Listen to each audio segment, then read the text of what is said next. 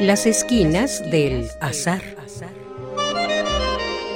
Todo encuentro casual es una cita y toda cita una casualidad. Diálogos con Oscar de la Borbolla.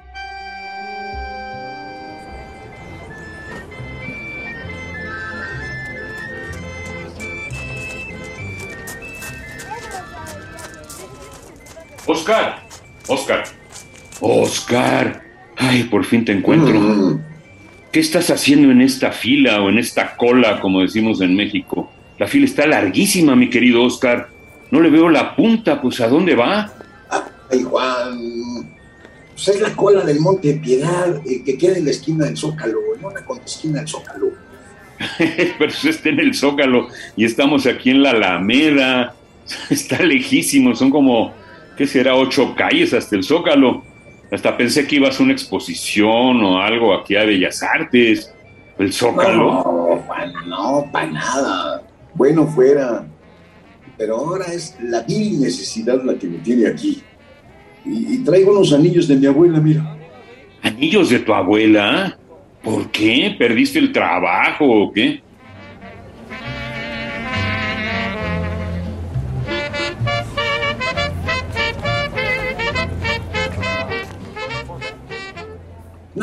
No, no, qué bueno que no, Juan. Afortunadamente trabajo en la UNAM y, pues mi trabajo aquí es estable.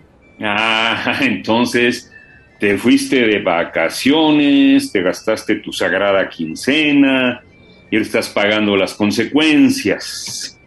Tampoco, para nada. ¿No? Mira, todo oh. comenzó con los focos. ¿Focos? ¿Fuck us?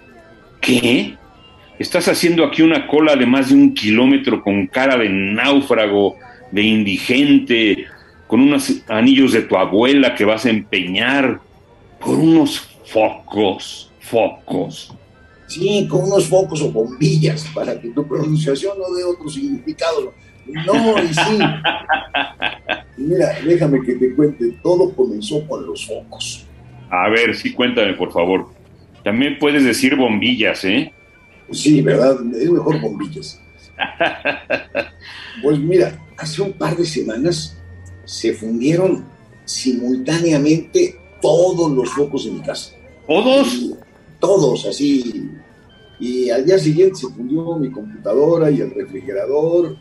Y como no me di cuenta, pues toda la comida se pudrió. Y también se tronó la lavadora y ya para acabarle de amolar, la batería de mi coche dejó de funcionar y, una semana, y en una semana todo lo que yo poseía, pero cuando te digo todo es todo, todo, todititito, ¿eh? Las latas de la despensa, vi, ya había llegado su fecha de caducidad, eh, la leche de esta que venden en empaques de Tetra Es más, hasta las medicinas, Las medicinas que consumo, fecha de caducidad ya no servían tampoco, y ya ya, el, colmo fue cuando me subí a tender la ropa, Y el mecate del tendedero también. Y mira, mi cinturón de dos vistas se despegó. ¿El mecate? ¿El cinturón? ¿Cómo Pero todo al mismo tiempo, las latas, la leche, las medicinas, bueno, este, pero un cinturón, oye, tu cinturón parece que tiene tres lengüetas una café, otra negra y una como de cuero ahí en el medio. Pues es que todo está hecho así. Mira, el pegamento yo creo que dejó de funcionar y eh, los hilos de la ropa se reventaron. Es más, mira, hasta las suelas de mis zapatos eh, se despegaron. Ay, me pones nervioso porque la semana pasada quise pegar unos tenis que se me despegaron y el pegamento decía que estaba caducado también. Sí. Me da risa, pero risa, creo que risa nerviosa. Es que de veras, Oscar, traes una apariencia de andrajoso. Pues es que, mira, sí es como de risa, pero de risa loca, ¿eh? Oye, parece que te cayó una maldición, pero qué mala suerte. No, qué maldición y ocho cuartos.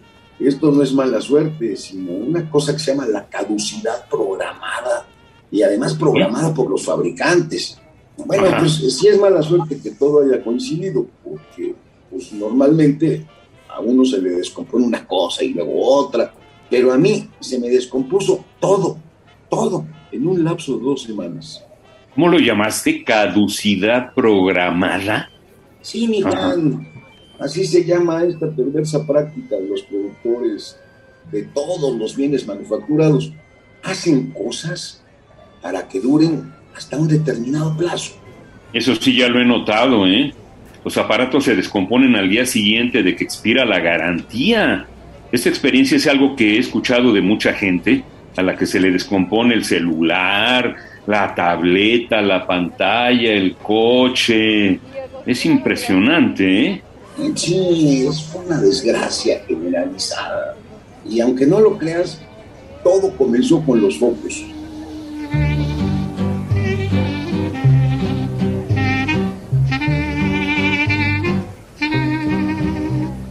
Otra vez a los focos.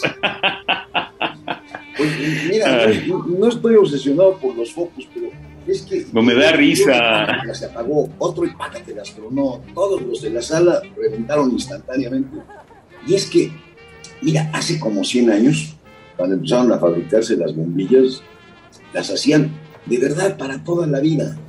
Eh, es más, todavía de esos focos del pasado, hay uno en una estación de bomberos en la ciudad de Livermore, ahí en California, en Estados Unidos.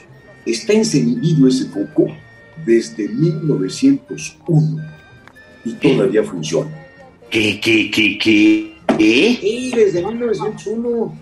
Y, y, además, fíjate que los fabricantes descubrieron que pues, hacer focos bien hechos no era negocio, porque una vez que se inundaba el mercado, pues cesaba la venta de focos y se pusieron de acuerdo las grandes marcas de la época para que los focos duraran solamente mil horas. Mil horas. Y es una desgracia, porque se ha debatido mucho esto de la caducidad programada, las leyes van, vienen, pero en la práctica se generalizó producir pues, todos los artefactos para que tengan un plazo definido. Eso se llama voracidad. La voracidad de los productores, las ganas de ganar más y más, son la causa de que los productos solo sirvan por un plazo. ¡Qué hijos, de verdad, eh! Es el colmo, es el colmo. Pues sí y no. Eh, mira, indudablemente lo hacen por ganar y seguir ganando dinero, pero también mm, de otro modo pues quebrarían y con ello pues, se perderían fuentes de trabajo, la economía se hundiría. La cosa es muy compleja. Te pongo un ejemplo. Ajá. También hace un montón de años, casi 100, Henry Ford fue quizá el último de los que producían automóviles para toda la vida. Él estuvo produciendo su Ford T, ¿te acuerdas ese cochecito? Sí, cómo no. Negro. Que le decían Fotinga. Fotinga era tu apodo. bueno, era un coche que servía lo mismo para caminos que para barrancos, podía cargar, hacía todo y no se descomponía.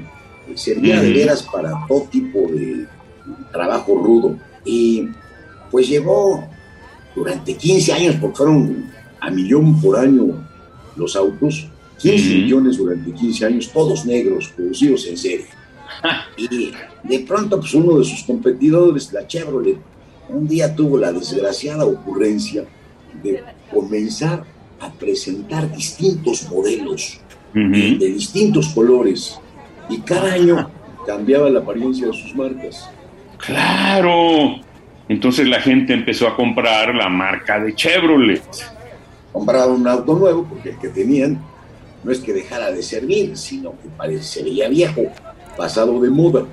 Y desde entonces, pues todos nos esclavizamos a consumir y consumir, y los productos pues, empezaron a producir y a producir y a producir con un plazo de vida determinado.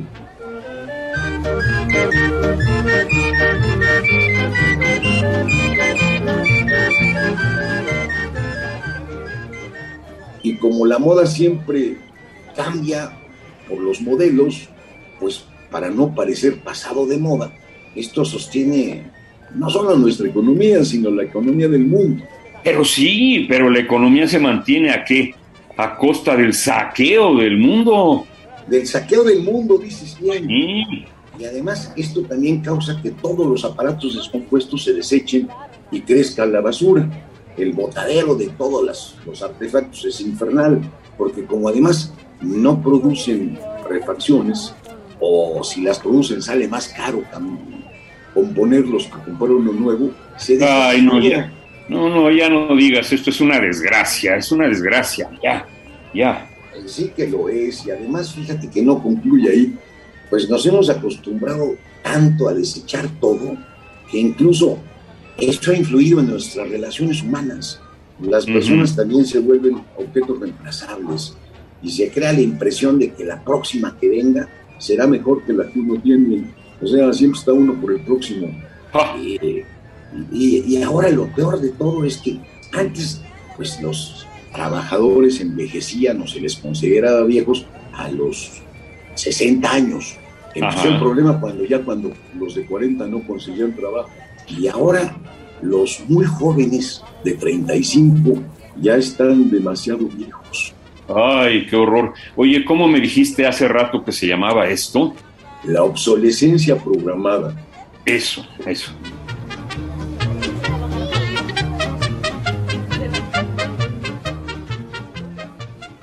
Pues por eso estoy en esta fila. Eh, eh, el mundo es un basurero ya, los recursos se están acabando y se produce y se desecha y se produce y se tira y todo esto para que la economía siga funcionando pues funcionará la economía general, pero la tuya, mi querido Oscar, no está funcionando, ¿eh? Pues, pues sí, la economía con mayúscula está sana, pero la mía y la de muchísimos está arruinada. Y es más, yo estoy sospechando que un día, así como hay botaderos de basura para artefactos, haya botaderos de basura para jóvenes. Ay, ay, no, no, no. Ay, puede haber algo peor, Oscar. Sí, ah. Juan. Ah, Fíjate que esta maldita cola en la que estamos no avanza. Este ya ah. es el colmo, así. Yo creo que hasta la cola se descompuso. ya la cola, ni la cola sirve. Bueno, ya. Pues, ¿qué hacemos? Como siempre, vámonos. Ya vamos. No, no nos podemos ir. Yo estoy aquí. Ahí nos vemos, Juan. Te acompaño, te acompaño. Gracias. Vamos a ver qué nos dan por los por las joyas de mi abuela. Radio UNAM, en colaboración con la Facultad de Estudios Superiores Acatlán, presentó Las esquinas del azar. Todo encuentro casual es una cita y toda cita una casualidad. Voces Oscar de la Borbolla y Juan Stack. Operación Francisco Mejía. Producción Rodrigo Aguilar. Radio UNAM. Experiencia sonora.